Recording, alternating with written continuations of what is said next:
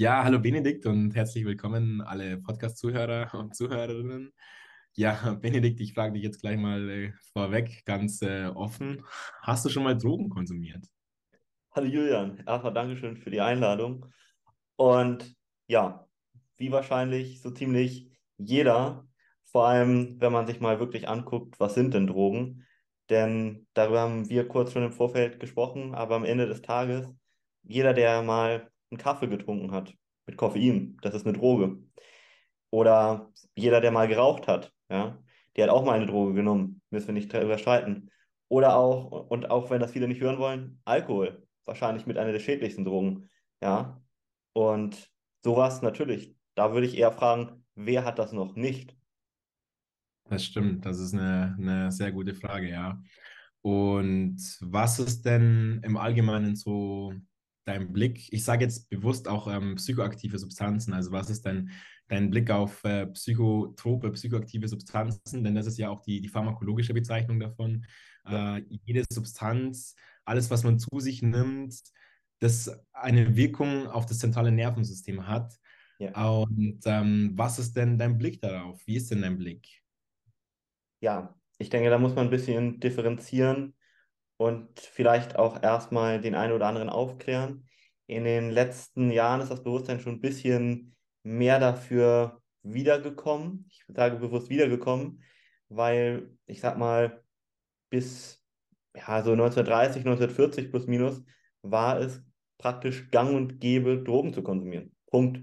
Ja, ein Sigmund Freud, einer der größten Psychoanalytiker, hat seinen Patienten Kokain gegen Nasennebenhöhlenentzündung verschrieben. Krass. Kann man drüber streiten.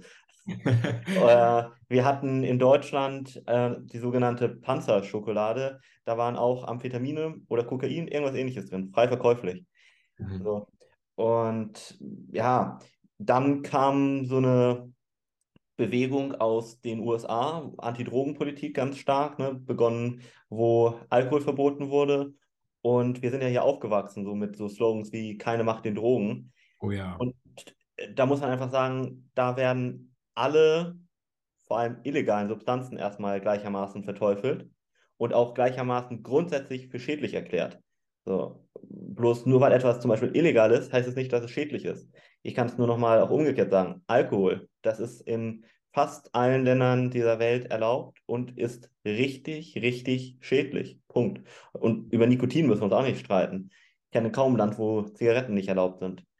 Ähm, ja, und um jetzt mal auf das Thema vor allem so psychotrope Substanzen zu kommen, da muss man einfach ganz klar sagen, es gibt verschiedenste Substanzen, die haben psychologisch, Medizin, medizinisch gesehen ein wirklich großes Potenzial. Ja? Es gibt auch viele andere, gerade so chemisch erzeugte, ja, wo man sofort sagen kann, nein, Kokain würde ich sofort sagen. Ja? Mhm. Und dann aber gerade gucken wir uns mal vielleicht LSD, mh, halluzinogene Pilze mit dem Wirkstoff Psilocybin oder vielleicht der eine oder andere auch schon mal gehört, Ayahuasca, ja, das ist so äh, von Schamanen, sage ich mal, hierher gebracht worden. Mh, selbst die werden häufig so als toxisch oder auch suchtgefährdend äh, klassifiziert. Und da muss man einfach sagen, seit Jahrtausenden wird zum Beispiel in Mittel- und Südamerika von ich sag mal, Medizinmännern oder Heiler, wie man die auch immer nennt, diese Wirkkraft von diesen natürlichen Substanzen untersucht und auch genutzt. Und es zeigt sich auch in verschiedensten Studien mittlerweile, dass da unheimlich viel Potenzial bei ist, ja. Ich rede jetzt nicht davon, irgendwie wahllos zu Hause sich LSD reinzuballern, sondern ich meine wirklich pharmazeutisch angewandt unter auch medizinischer Aufsicht zum Beispiel, ja. So, und ähm, das hat ja jetzt so ein bisschen zumindest auch, äh, ja, das habe ich ja schon gesagt, sich gewandt. Also zum Beispiel gab es 2006 einen ganz tollen Beschluss in den USA. Ich weiß nicht, ob der eine oder andere das mitbekommen hat. Da gibt es eine bestimmte äh, religiöse Gemeinschaft und da hat tatsächlich ein Gericht in den USA entschieden, dass die Ayahuasca jetzt nutzen dürfen in den USA. So, und ähm, vielleicht dazu nochmal ganz kurz, was ist das zum Beispiel? Das ist so eine Art Pflanzensud, so eine Art Tee und das hat stark halluzinogene Eigenschaften. Ähm, davon sind viele Substanzen sowohl hier als auch in den USA verboten. äh, aufgrund dieser Antidrogenpolitik. Äh, wir können später nochmal darüber sprechen, was das aber für Potenzial hat in der Traumatherapie beispielsweise. Unheimliche. Mm, ja, auf jeden Fall ist es einfach so, dass wir uns mal ganz objektiv Studienergebnisse mal angucken müssen und dann auch zum Ergebnis kommen, hey, da gibt es einige Substanzen, ich kann nochmal zum Beispiel Psilocybin Magic Mushrooms in diesen halluzinierenden Pilzen da vor allem äh, hier benennen, die haben nachweislich einen positiven Einfluss auf die menschliche Psyche, ja. Also, und das muss man einfach mal so sagen. Äh, da wurde zum Beispiel von, den, vielleicht kennt ihn auch der eine oder andere, den, der Wissenschaftler, Neurologe Herbert Klemer, eine ganz große Studie rausgebracht, ähm, der übrigens witzigerweise bei der Ausarbeitung der Antidrogenpolitik unter George Bush auch mitgespielt hat. Und selbst der sagte, ähm, das ist vielversprechend und vorbildlich. Und das muss man auch wirklich sagen. Also da gibt es ja viele auch positive Sachen, aber da muss man eben differenzieren. So Kokain und Heroin zum Beispiel, die sind einfach hochgradig giftig und suchtgefährdend. Ja, ich sehe das ganz genauso wie du und ich persönlich habe für mich ähm, die Unterteilung in sinnvolle und sinnstiftende und, oder zumindest potenziell, muss man natürlich sagen, potenziell sinnstiftende und schädliche Drogen, ähm, diese Kategorisierung vorzunehmen, anstatt legal und illegal. Denn genau wie du gesagt hast, es sterben jährlich so viele Menschen an den Nebenwirkungen von Alkohol, dass es wirklich ähm, ja, um, also wesentlich mehr als, als über die äh, erwähnten Substanzen von dir, also mhm. ähm, die ganzen ja, Halluzinogene und so weiter, die haben eigentlich fast keine Toxizität. Also die mhm. sind eigentlich für den Körper kaum schädlich. Natürlich kann da einiges, ich sage jetzt mal, schiefgehen sozusagen, wenn man das in der falschen Anwendung, im falschen Set und im, im falschen Setting, können wir auch später ja gerne nochmal drüber sprechen, äh, anwendet, konsumiert ja, aber das sind ja dann auch oft einfach nur diese anekdotischen Geschichten, die man da hört, von wegen, ja, Bad Trip und ach, ganz, ganz schlimm, was da alles passieren kann. Ähm, aber im Endeffekt ist, gibt es da gibt es da einfach sehr, sehr viele Faktoren, die man einfach nur berücksichtigen muss, damit sowas eben dann potenziell einfach nicht passieren kann. Man kann es vielleicht nie ganz ausschließen, aber einfach um dieses Risiko zu minimieren. Und ähm, dann gibt es parallel dazu ja, 15-, 16-jährige Kids, die äh, eine Flasche Wodka exen, weil sie da irgendwie eine Competition äh, machen und so weiter mhm. und ähm, dann fast an einer Alkoholvergiftung sterben. Ja. Genau. Also für mich ist es definitiv auch eher die Einteilungen, okay, kann mir die Substanz denn irgendwas bringen oder eben nicht? Ja. Und ähm, was du auch erwähnt hast, Ayahuasca, es ist ja spannenderweise auch so, ähm, der Hauptwirkstoff dieser Substanz ist ja DMT. Das ist mhm. ja auch äh, nachweislich in uns Menschen, also das kann man auch nicht leugnen. Es gibt es in uns Menschen, das wird vermutlich in der Zirbeldrüse synthetisiert. Das ist noch nicht ganz, ist noch nicht ganz final äh, abgeschlossen. Ähm, ist nicht ganz, ganz äh, sicher. Aber das Spannende ist ja auch, dass man in Amerika zum Beispiel, äh, also jeder Mensch, der in irgendeiner Form äh, DMT besitzt, auch in den geringsten Mengen potenziell ein Straftäter quasi ist. Mhm. Äh, das bedeutet, dass jeder Mensch in Amerika eigentlich illegal ist, sozusagen, und ein Straftäter, einfach nur, weil er DMT in sich selbst, in seinem eigenen Körper trägt. Mhm. Äh, es wird nicht so ausgelegt, ja, aber das ist ja absolut idiotisch einfach nur. Und da muss man sich natürlich eben dann auch ganz kritisch fragen, denke ich, okay, ähm, warum sind diese Substanzen denn wirklich illegal? Und mhm. ja, gibt es da vielleicht einfach noch andere Gründe? Ja, ja, da bin ich 100% bei dir. Vielleicht kann man da auch mal ein bisschen die Geschichte von dieser Antidrogenpolitik mal erzählen. Äh, ich habe das ja kurz angedeutet. Also im Grunde genommen bis in die 20er, 30er, 40er Jahre plus minus war das ja gang und gäbe. Da war kaum was äh, verboten, sagen wir mal, ja. Also und bitte für den einen oder anderen, der kann sich mal ähm, mit verschiedenen Persönlichkeiten beschäftigen. Nimm mal einen Rousseau, einen der berühmtesten äh, ja, französischen Schriftsteller aller Zeiten. Der hat selber geschrieben und ist anscheinend auch mehrfach belegt. Seine größten Werke unter dem Einfluss von Wein, kann man sich darüber streiten, getränkt mit Kokainblättern geschrieben. Beispiel. Mhm. Sigmund Freud hatte ich eben schon gesagt. Ähm, informiert euch mal über Friedrich Nietzsche und dessen Cannabiskonsum und, und, und. Ja, nicht hier irgendwie als Aufruf zu verstehen, jetzt Drogen hier wahllos bitte einzunehmen, aber ich will nur sagen, es war früher normal. Und dann kam es weiter so. Ungefähr im Zweiten Weltkrieg äh, gab es Albert Hoffmann, vielleicht sagt dem der ein oder andere schon was, ähm, Schweizer Chemiker, der sollte eigentlich für seine Firma Sandoz damals ein Medikament entwickeln, das so den Kreislauf stimuliert. Und ein paar Jahre davor hat er aus dem Mutterkorn, das ist ein Pilz, ähm, der Getreide befällt, eine bestimmte Substanz extrahiert. Die kennt der eine oder andere. Sie nennt sich LSD. Und das schien jetzt recht äh, vielversprechend zu sein. Und er kam dann irgendwie in Berührung mit dem Stoff und plötzlich wurde ihm unwohl. Und dann hat er seinen Kollegen Bescheid gesagt, ließ sich entschuldigen, fuhr nach Hause, legte sich hin. Und aus dem Nichts haben sich dann so vor seinem inneren Auge plötzlich alle möglichen bunten Formen, Bilder und sonst was gezeigt. Und er hatte ein riesiges äh, Gefühl universeller Verbundenheit. Und damit hat er so den ersten LSD-Trip in der Geschichte der Menschheit.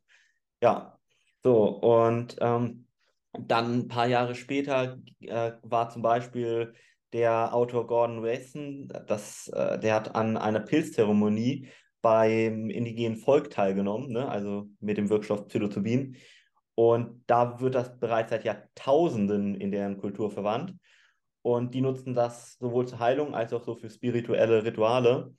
Und der hat später ja, da beschrieben im größeren Buch und auch äh, Zeitschriften eben die Wirkung von bewusstseinserweiternden Substanzen.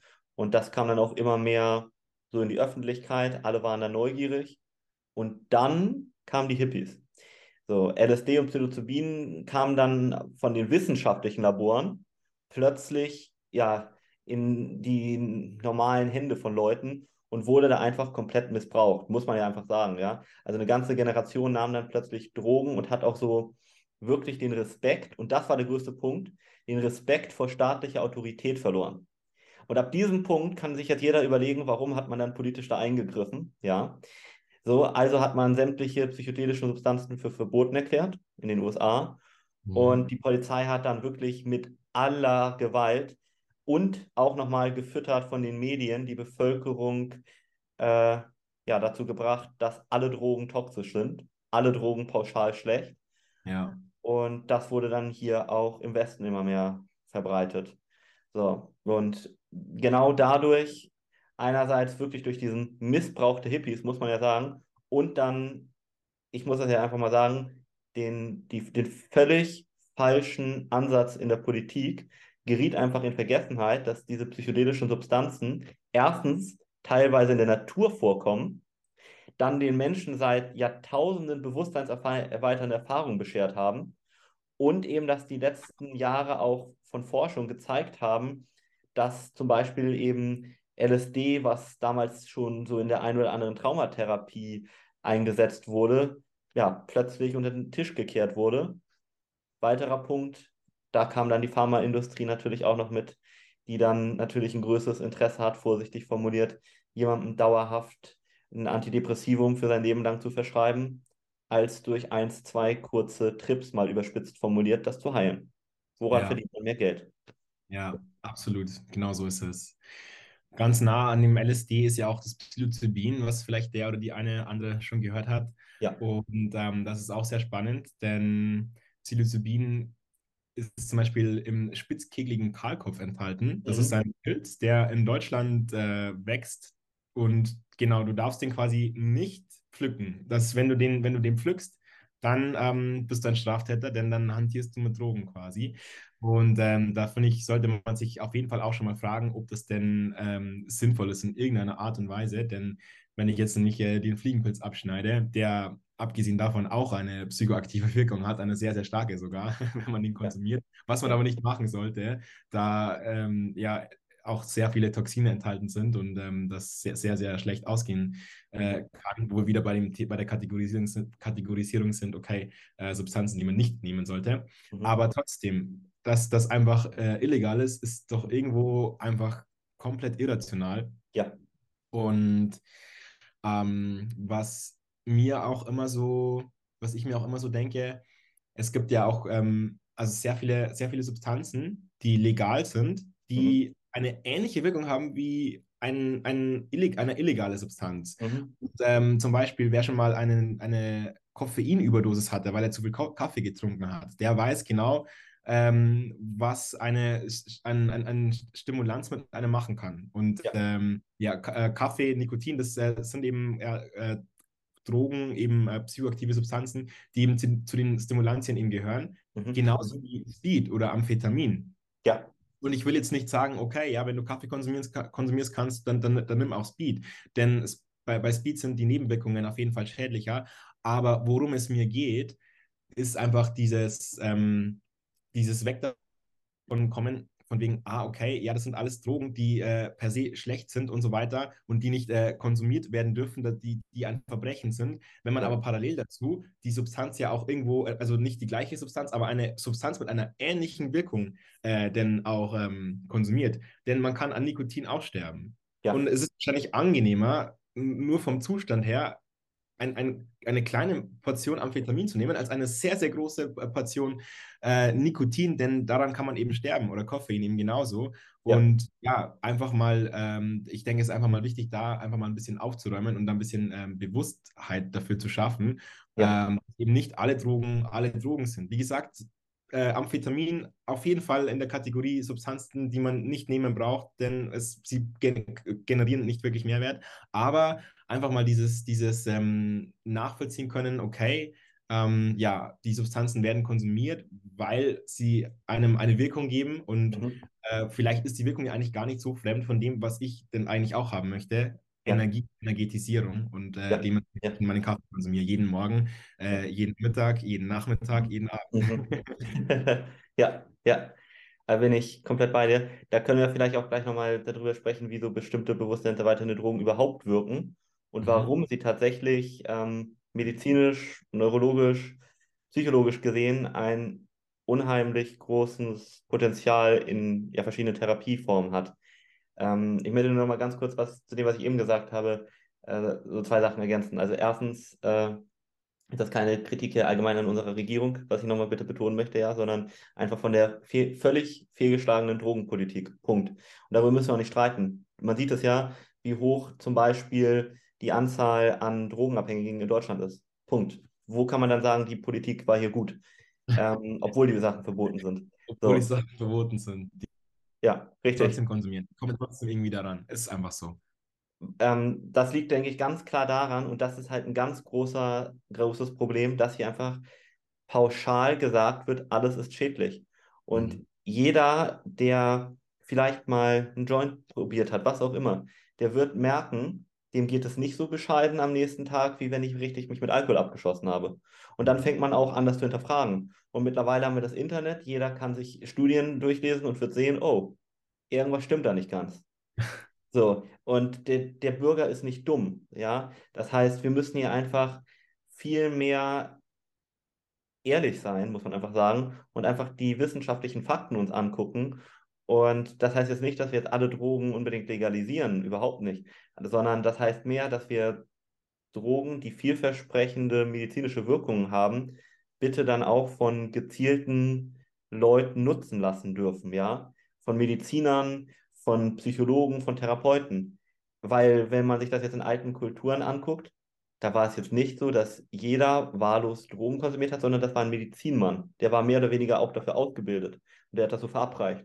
Und so, ne, und da, so in der Form muss man das eben auf unsere heutige Gesellschaft äh, übertragen und da natürlich auch wirklich differenzieren. Sowas wie Kokain sollte man natürlich nicht legalisieren, aber einfach andere Substanzen, wo man weiß, die haben äh, unheimlich ja, viele Vorteile für unsere Psyche sogar. Darauf gehen wir gleich nochmal ein, warum. Die sollte man zumindest in der Therapie zulassen. So. Ja. Und äh, noch ein kurzer Aspekt, ich habe eben so gegen, also ein bisschen zumindest gegen die Pharmaindustrie geschossen. Das, das war halt wirklich auch diese, auch genau der gleiche Kritikpunkt, den ich da gerade hatte. Natürlich hat die Pharmaindustrie auch unheimlich viel Positives gemacht, ja. Aber ähm, häufig ist es so, dass äh, da ist die Frage, wo beginnt das, wo hört das auf? Ähm, Pharmazeutika eher Symptome lindern und nicht die Ursache bekämpfen. Ja, ähm, ich kann Ihnen auch ein anderes Beispiel nehmen, was gar nicht jetzt um Drogen per se geht. Ich habe ganz viele Kunden bei mir, die haben zum Beispiel Diabetes Typ 2.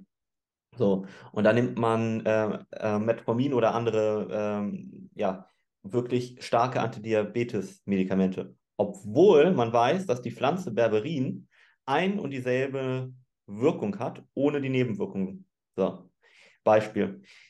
Zu hohe Cholesterinwerte. Sofort wird ein pharmazeutisches Mittel verschrieben, anstatt mal zu gucken, dass es daran liegt, dass man zu wenig Omega-3-Fettsäuren in der Nahrung hat. Und, und, und. Und das ist meine Kritik. Ähm, und da ist natürlich auch die Frage, liegt das an der Pharmaindustrie, liegt das an den Ärzten, wo auch immer, aber da ist vielleicht jeder Einzelne eher gefragt. Und da möchte ich einfach ein bisschen appellieren, hör auf, irgendwie oberflächlich an einem Symptom rumzudoktoren, an jeden, und löst die Ursache. Und da bieten ähm, Psychedelika einen ganz großen ja, Vorteil. Und den wollen wir uns vielleicht nochmal ein bisschen neurologisch angucken. Ja?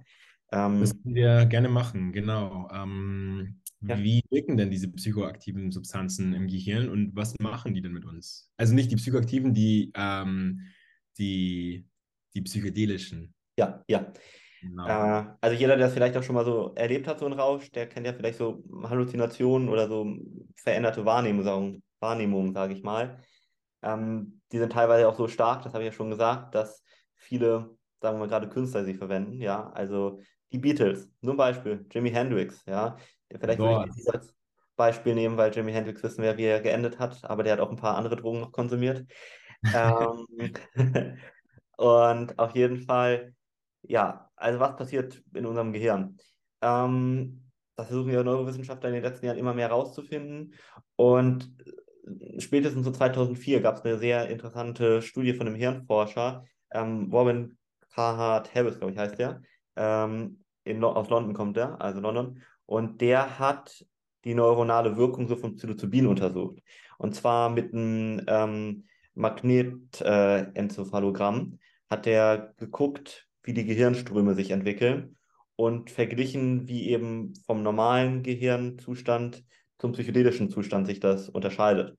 Mhm. Und ähm, da hat man gesehen, dass so die äh, Areale, die im nüchternen Zustand mehr oder weniger unabhängig voneinander arbeiteten, ja, wie zum Beispiel, nehmen wir mal die Region für visuelle Wahrnehmung und Gedächtnisareale, unter Psilocybin plötzlich miteinander, man, vielleicht kann man mal sagen, kommuniziert haben, ja. Also ja. mit so ein bisschen anderen Worten, ähm, die sonst sehr spezialisierten Gehirnareale, die haben sich so äh, ja, gelöst und das Gehirn funktionierte mehr als integrierte Einheit. Mhm. Und genau diese Vernetzung, diese starke Vernetzung, davon gehen Neurowissenschaftler mittlerweile aus, die führt eben zu diesen Effekten, sage ich mal. Und äh, das ist dann so zum Beispiel bei Psilocybin oder so, wenn deine Hirnareale für Erinnerungen, Emotionen und äh, visuelle Informationen interagieren, dann kann es passieren, dass du die Dinge wirklich so im wahrsten Sinne des Wortes im neuen Licht siehst. Also zum Beispiel, dass du starke Gefühle mit Erinnerung verbindest. Ja, ähm, äh, oder dass äh, es gibt so für den einen oder anderen, muss ich gerne erklären, was es ist, eine synästhetische Erfahrung. Das heißt, ähm, kann man das ja, sagen, äh, verschiedene Sinneseindrücke werden miteinander verschmolzen.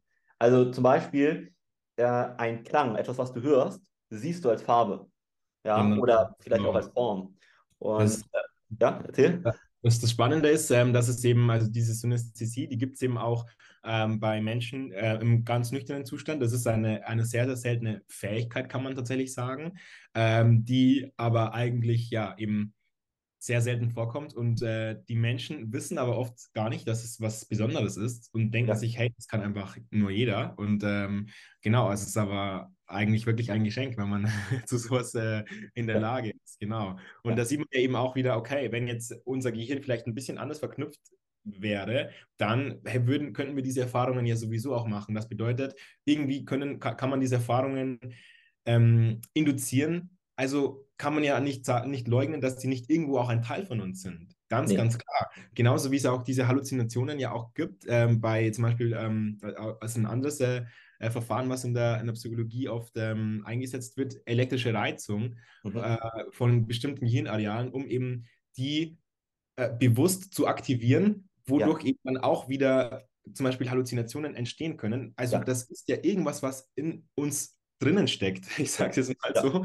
Äh, genau, was man ja auch nicht leugnen kann und was ja dann auch äh, was, was, was, was Tolles sein kann. Denn wer so Ja. eine Erfahrung schon mal gemacht hat, ähm, der weiß, wie, wie, wie schön sich sowas anfühlt und ähm, was man da auch für ein Verständnis von der Welt hat. Und äh, keiner denkt sich ja dann da irgendwie, wie jetzt zum Beispiel auf Alkohol, boah, ähm, der hat mich jetzt angepöbelt, der hat mich schief angeschaut. Äh, ich werde jetzt hier mal, ähm, ja, dem, äh, dem mal zur Rede stellen und äh, mal eine klatschen und dann am nächsten Tag dann äh, in der Untersuchung, Untersuchungshaft dann sozusagen aufwachen, äh, weil ich dann äh, mich einfach nicht unter Kontrolle hatte. Und ähm, genau, Mhm. ja. Ja. Also das sind ja, das sind ja positive Sachen, die, die da im Endeffekt da in einem entstehen. Also können zumindest 100% positiv sein. Ne? Deswegen würde ich auch Genau, können sie, können sie, ja. Ja, also deswegen würde ich auch immer empfehlen, das äh, mit einem Experten zusammen angeleitet machen, ja, weil durch das, was du eben beschrieben hast und ich auch, was eben plötzlich im Gehirn passiert, ähm, kann unser Gehirn neuronal einfach umprogrammiert werden, ja. Das Mhm. führt, das kennt man ja auch vielleicht von dem einen oder anderen wirklich, zu lebensverändernden Einsichten und gerade Menschen, die angefangen von irgendwelchen schlechten Angewohnheiten. Ja, darüber können wir gleich nochmal sprechen. Zum Beispiel jahrelange Kettenraucher wurden in einer riesigen Studie mit Psilocybin behandelt und haben danach nicht mehr geraucht. Beispiel. Ja. Oder ähm, auch irgendwelche anderen ungesunden Denkweisen. Depressionen zum Beispiel, ja, die können dadurch nachweislich gelöst werden. Posttraumatische Belastungsstörung. Äh, ja, also Soldaten, die im, Vietn äh, im Vietnam oder auch im Afghanistan-Krieg waren, die schlimmste Dinge erlebt haben, wo sie gesagt haben, die Psychologen, die sind austherapiert, hat keinen Sinn, die müssen ihr Leben lang irgendwelche generalisierten, äh, also Medikamente gegen generalisierte Angststörungen oder gegen Depressionen nehmen, wurden zum Beispiel in der Schweiz, ähm, glaube ich, zwei oder drei LSD-Trips untersetzt und das hatte eine 95-prozentige Heilung. Kein Wow. Antidepressivum das ganze Leben. Ja, Krass, ja. Ja. Beispiel. Und ähm, wie gesagt, das ist ganz wichtig, das immer mit einem Experten bitte angeleitet zu machen, natürlich. Aber Psychedelika bieten einfach eine unendliche Chance, das Leben aus einer ganz anderen Perspektive wahrzunehmen und wirklich sein Leben richtig positiv zu verändern. Steve Jobs, Zitat aus seinem Tagebuch: LSD zu konsumieren war die wichtigste Erfahrung meines Lebens. Oh ja, oh ja, krass, krass. Das wusste ich zum Beispiel gar nicht, dass er das auch konsumiert hat, ja, ja. Natürlich auch in, im entsprechend passenden Setting, ganz klar. 100 Prozent. äh, Ja. vielleicht noch ein anderer Bereich, den ich ganz spannend finde. Psychedelika zum Beispiel bei Patienten mit Krankheiten im Endstadium. Onkologie, ne? Krebs zum Beispiel oder so. Ähm, mittlerweile gibt es zum Beispiel im äh, New York City Hospital einen Behandlungsraum, der komplett dafür da ist, dass die Leute da, die eben sterben werden in den nächsten Monaten bis Jahren, ähm, Psilocybin, also wieder diesen Pilz konsumieren können. Und die beschreiben verschiedenste positive Erfahrungen, von Schmerzlinderung über, äh, dass ihre Depressionen gelindert werden, der Angst vorm Sterben gelindert wird. Teilweise sehen sie nochmal Menschen vor sich, die schon gestorben sind und können wirklich äh, ja, mit ihrem Leben dann sehr positiv abschließen. Also unheimlich viel Potenzial drin. Ja, Ja. ja, Ja. absolut, absolut. Suchterkrankung, bitte, das muss ich nochmal sagen. Ne? Ich habe das eben schon mit Nikotin äh, ja, und Zigaretten gesagt. Es gibt eben so viele Leute, die sagen, ja, Drogen sind pauschal süchtig machend. Ja, es gibt einige, habe ich eben auch schon gesagt, die wirklich schädlich sind, worüber wir nicht sprechen müssen, aber umgekehrt äh, gibt es genügend Sachen, da sind wir zum Beispiel wieder bei Psilocybin oder so, ähm, wo man einfach sagt, das hilft sogar gegen eine Kokainsucht. Punkt. Es Mhm. macht genau das Gegenteil, ja. Äh, und das ist eben in verschiedensten Bereichen genauso. Also, ich hoffe, der eine oder andere hat das hier mal ein bisschen zum Nachdenken angeregt. Genau, das ist ja richtig, du sagst es, dieses zum, zum Nachdenken äh, anregen, denn was man ja auch ähm, nicht, nicht, äh, nicht leugnen kann, die Welt ist auch extrem im Wandel und wir haben äh, auch schon extreme Fortschritte auch in, in diesen ganzen Richtungen schon gemacht. Es gibt mittlerweile ähm, in, in bestimmten Ländern oder auch in Amerika, zum Beispiel in Kalifornien und so weiter, gibt es Re Re Regionen, äh, wo es eben einfach schon legal ist, tatsächlich, eben wie du eben gesagt hast, auch äh, für, für, ähm, für, für Doktoren, Doktorinnen eben eine Therapie mit, den, äh, mit, mit, diesen Substanzen eben anzubieten. Und ähm, wenn man jetzt da mal ein bisschen vorausdenkt, dann stehen die Chancen auch tatsächlich sehr, sehr gut, ähm, dass eben diese Substanzen irgendwann mal zumindest entkriminalisiert werden und ja. eben auch eingesetzt werden dürfen oder ja. vielleicht eben ja rezeptpflichtig zum Beispiel sind, aber eben nicht mehr komplett illegal. Ja. Und ja. genau, dementsprechend, ähm, ja, auch wenn man jetzt zum Beispiel absolut anti ist, ähm, ja, jeder hat seine Meinung, jeder kann, darf auch denken, äh, was er möchte.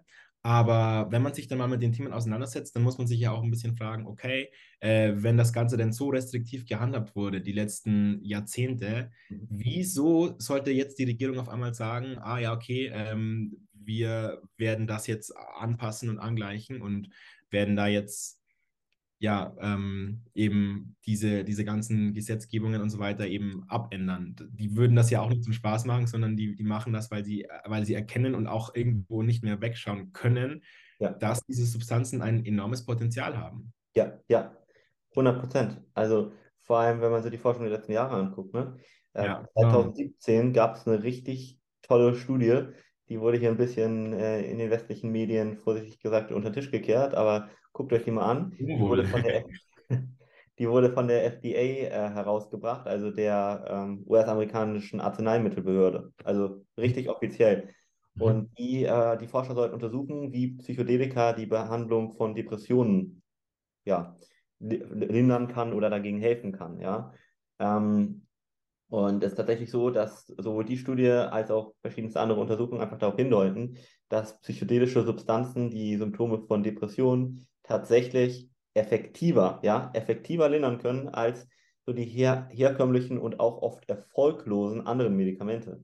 Mhm, so, mhm. und dazu gibt es noch einiges mehr. Also, ähm, wen das Thema zum Beispiel Depressionen mehr interessiert, da gibt es noch ähm, vom Imperial College in London 2016 eine Studie, die genau das Gleiche gezeigt hat. Auch wieder ähm, mit Psilocybin und ja, die da auch an chronischen Depressionen litten und mindestens zweimal muss, war, mussten die Probanden, die daran teilnehmen durften, vorher erfolglos mit anderen Therapieformen behandelt gewesen sein. Und selbst mhm. denen konnte geholfen werden, ja.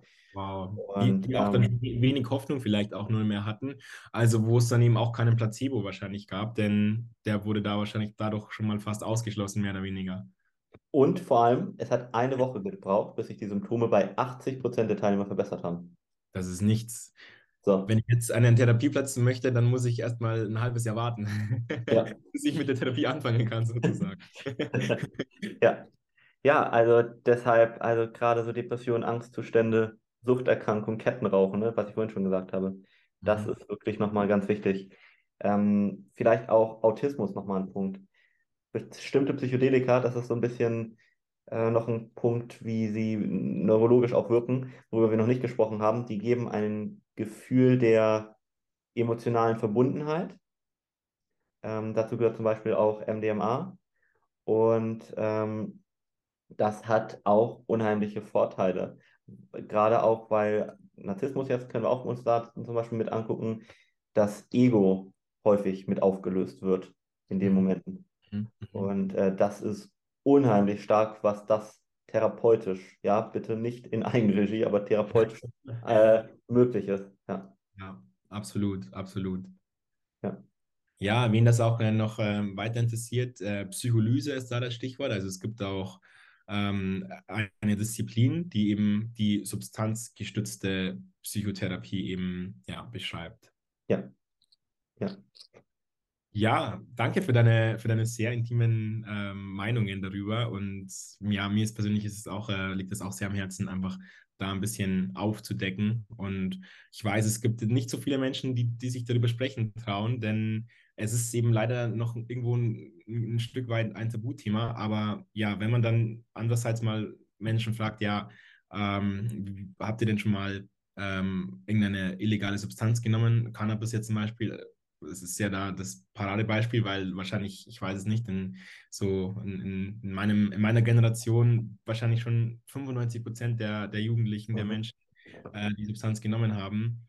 Genau, deswegen, es wird sich oft nicht so richtig darüber ähm, sprechen getraut. Aber so, was dann hinter verschlossenen Türen auch passiert, äh, eben vor allem auch zum Beispiel Kokain ist ja auch ähm, also wird ja auch sehr oft, äh, es ist ja diese, also ist ja diese Performer-Droge und wird ja oft in irgendwelchen ja, in irgendwelchen äh, Positionen mit viel Verantwortung, mit, wo, man sehr viel Arbeitsleistung auch abgeben muss und so weiter, wo man weit, weit über die 40-Stunden-Woche ja auch kommt. Ähm, also auch Menschen, wo man jetzt von, von außen vielleicht sagen würde, wow, sehr erfolgreich, ähm, was für eine Inspiration und so weiter, mit einem guten gesellschaftlichen Status. Auch diese Menschen konsumieren illegale Substanzen. Das ist absolut nicht so, dass das die Drogenjunkies sind. Äh, das wird eben nur leider ein bisschen so ja, prototypisiert eben, von wegen, ja, wenn du Drogen konsumierst, dann wirst du so wie der auf der Straße, der jetzt nach Geld betteln muss, um sich seinen nächsten Schuss finanzieren zu können. Nein, das ist einfach nur ein absolut verzerrtes Bild, was da eben geschaffen wird und ähm, dementsprechend ja, ist es, denke ich, sehr, sehr wichtig, dass man sich da auch einfach dazu bekennt äh, und einfach äh, auch wirklich sagt, okay, ja, schaut mal her, so und so ist es. Und ähm, genau, ich weiß, dass ihr, dass die meisten von uns Menschen eben auch einfach schon mal Interesse hatten an einer, an einer Erfahrung, die einfach hinausgeht über die Alkoholerfahrung. Ja, 100 Prozent. Steckt wahrscheinlich auch in uns Menschen im tiefsten Inneren drin. Nicht ohne Grund machen ja. wir das seit Jahrtausenden. Absolut, absolut. Da, es ist ja auch nachweislich und es ist ja auch überhaupt nichts Schlechtes, dass wir äh, Interesse haben an, an, äh, an, an anderen Bewusstseinszuständen. Ähm, schlecht sozusagen oder bedenklich besser gesagt wird es eben dann, wenn man nicht diese Kosten-Nutzen-Abwägung eben macht und wenn man Substanzen konsumiert, die viel, viel höhere Kosten haben, vor allem auch langfristig, wie den Nutzen, den sie generieren. Ja, richtig. Ja, und ich würde auch, wie gesagt, immer das mit einem Experten machen, äh, wenn man sich da zumindest nicht selber extrem gut auskennt. Ja. Ähm, und kann vielleicht einfach nochmal als Abschluss nicht nur auf das Thema Drogen, sondern allgemein sagen, glaub nicht alles, was du vermeintlich zu wissen glaubst, auch nicht, was du in der Schule gelernt hast. Hinterfrag das mal, was es dafür Beweise wirklich für gibt. Mhm. Und geh einfach mal ein bisschen kritischer durch die Welt um auch einfach wirklich dich auf den Punkt gebracht, nicht veralbern zu lassen. Ja. Danke dir. Danke dir.